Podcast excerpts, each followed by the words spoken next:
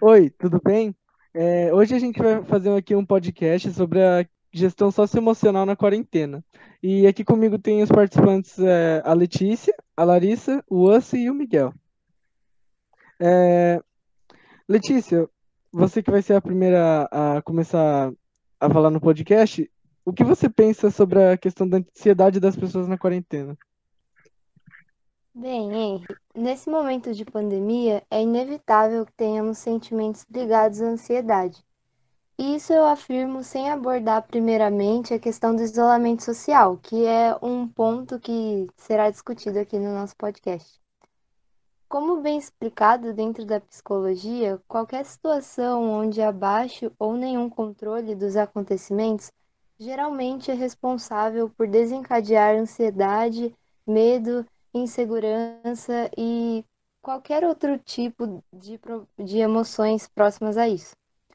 Ou ainda, como é o caso do contexto que estamos vivenciando, em situações mais extremas, pode-se desenvolver sintomas próximos à depressão, que compõem o chamado desamparo apreendido, onde predomina a apatia, desilusão e desesperança, que abalam diretamente o bem-estar de uma pessoa.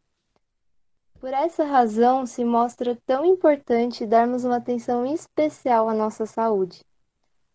Bem, nós estamos vivendo algo totalmente inesperado, onde o vírus foi capaz de apontar em quase todas as esferas a fragilidade humana.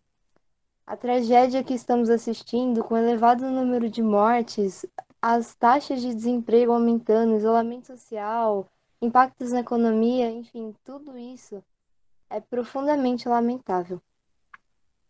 Assim, a gente consegue ver que é a melhor hora para exercermos uma habilidade socioemocional fundamental, a empatia, com as pessoas e com nós mesmos.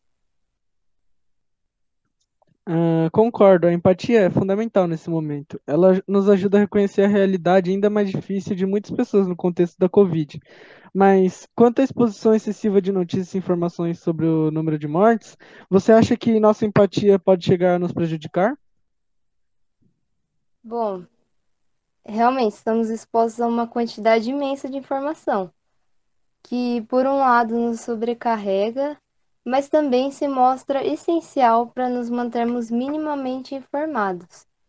Então, nós devemos, nesse momento, é, saber fazer um balanço entre excesso e alienação. E se não conseguimos fazer de maneira eficaz esse balanço, isso pode acabar prejudicando a nossa saúde emocional também. Uh, Letícia, obrigado pela participação. E agora. Nada, e agora o nosso próximo convidado é o Miguel. É, Miguel, quais os efeitos da pandemia na sociedade em geral? Então, Henry, a pandemia tem causado diferentes problemas para cada tipo de pessoa. Então, tipo, como resultado, as pessoas estão suscetíveis a danos psicológicos, que é o principal exemplo que a gente vai falar aqui por exemplo, ansiedade, depressão, nos piores casos até algumas tendências suicidas que é possível ver. Tipo, problemas como esses podem ser vistos principalmente entre os alunos de uma escola, por exemplo. Ou porque houve uma mudança drástica de rotina, ou porque a quarentena está complicando mesmo, porque a gente não consegue ver ninguém sem se expor a algum tipo de perigo. Até.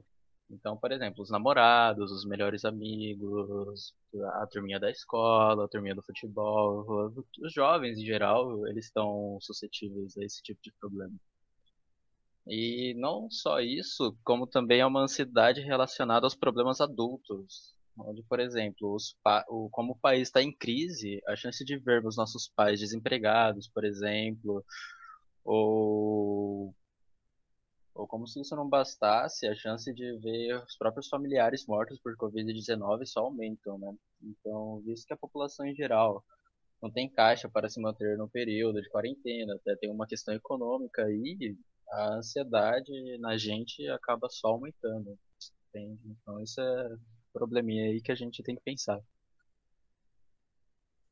Certo. Infelizmente, esse tipo de coisa acontece, é bem comum entre nossos amigos, é, familiares. Acontece porque, como são muitas pessoas com a doença, então é bem, bem comum você conhecer alguém que perdeu o familiar, e isso é muito triste, né? E obrigado pela participação, então, Miguel. Agora com o Ussi, é... Ussi, quais as dicas que você tem é, para que as pessoas se sintam melhor na quarentena? É, oi, Henry. Então, como já dito pelo Miguel, nós nesse momento passamos por diversas dificuldades e desafios. E eu vou falar um pouquinho agora, como você pediu, sobre algumas dicas de como manter uma boa saúde mental e emocional nesse período de pandemia, nossa quarentena. Aí, a primeira que eu cito é você validar os seus sentimentos ao invés de reprimi-los. É porque você tem que dar o valor ao que você sente. Porque isso não é bobagem, não é besteira você deve se importar com a sua saúde emocional. E também é importante você sair um pouco da mídia. Você deve se afastar um pouquinho das redes sociais, porque assim você não fica conectado o tempo todo nas notícias ruins que estão acontecendo no mundo.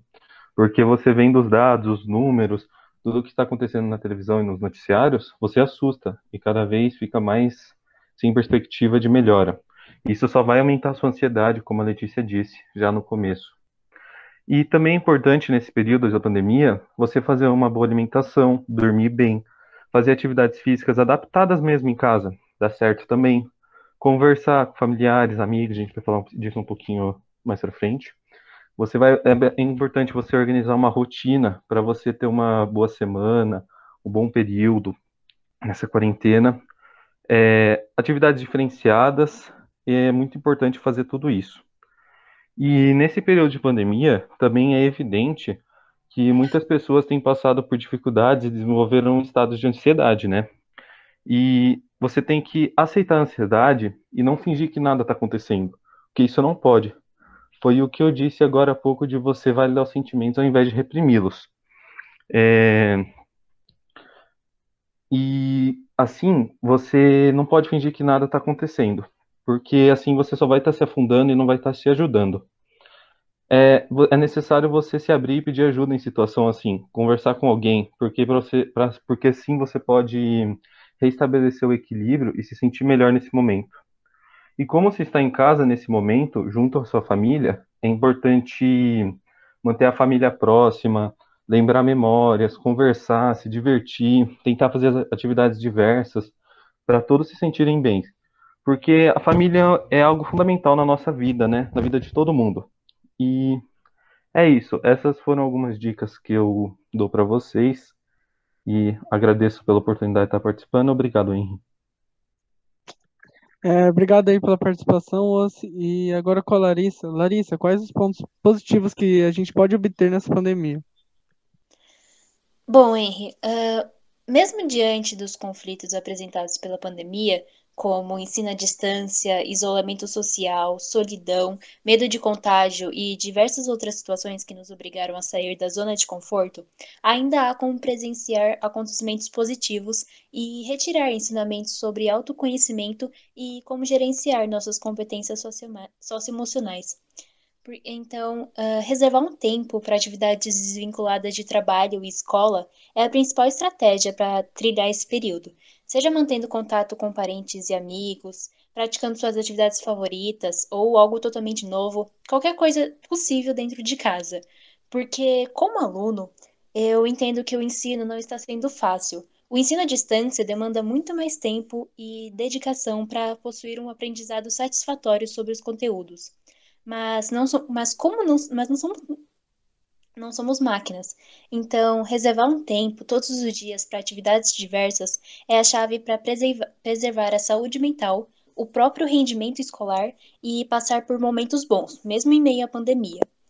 Em relação à questão do rendimento escolar, eu gostaria de citar uma fala do Leonardo Carnal, Leandro Carnal, desculpa, no qual ele diz que talvez este não seja o ano em que os alunos aprenderão perfeitamente sobre o funcionamento mitocondrial ou o teorema de Pitágoras, mas sim um ano de, para desenvolver as próprias competências socioemocionais, tais como responsabilidade, tolerância ao estresse, foco e persistência.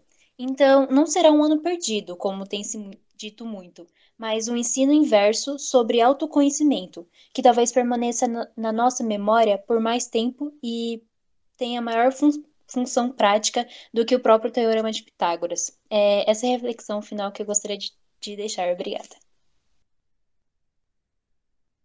Muito obrigado pela sua participação e obrigado também é, por todos os ouvintes aqui desse podcast, que foi um projeto do Colégio Apse Leva na turma 2M1 do ano 2020.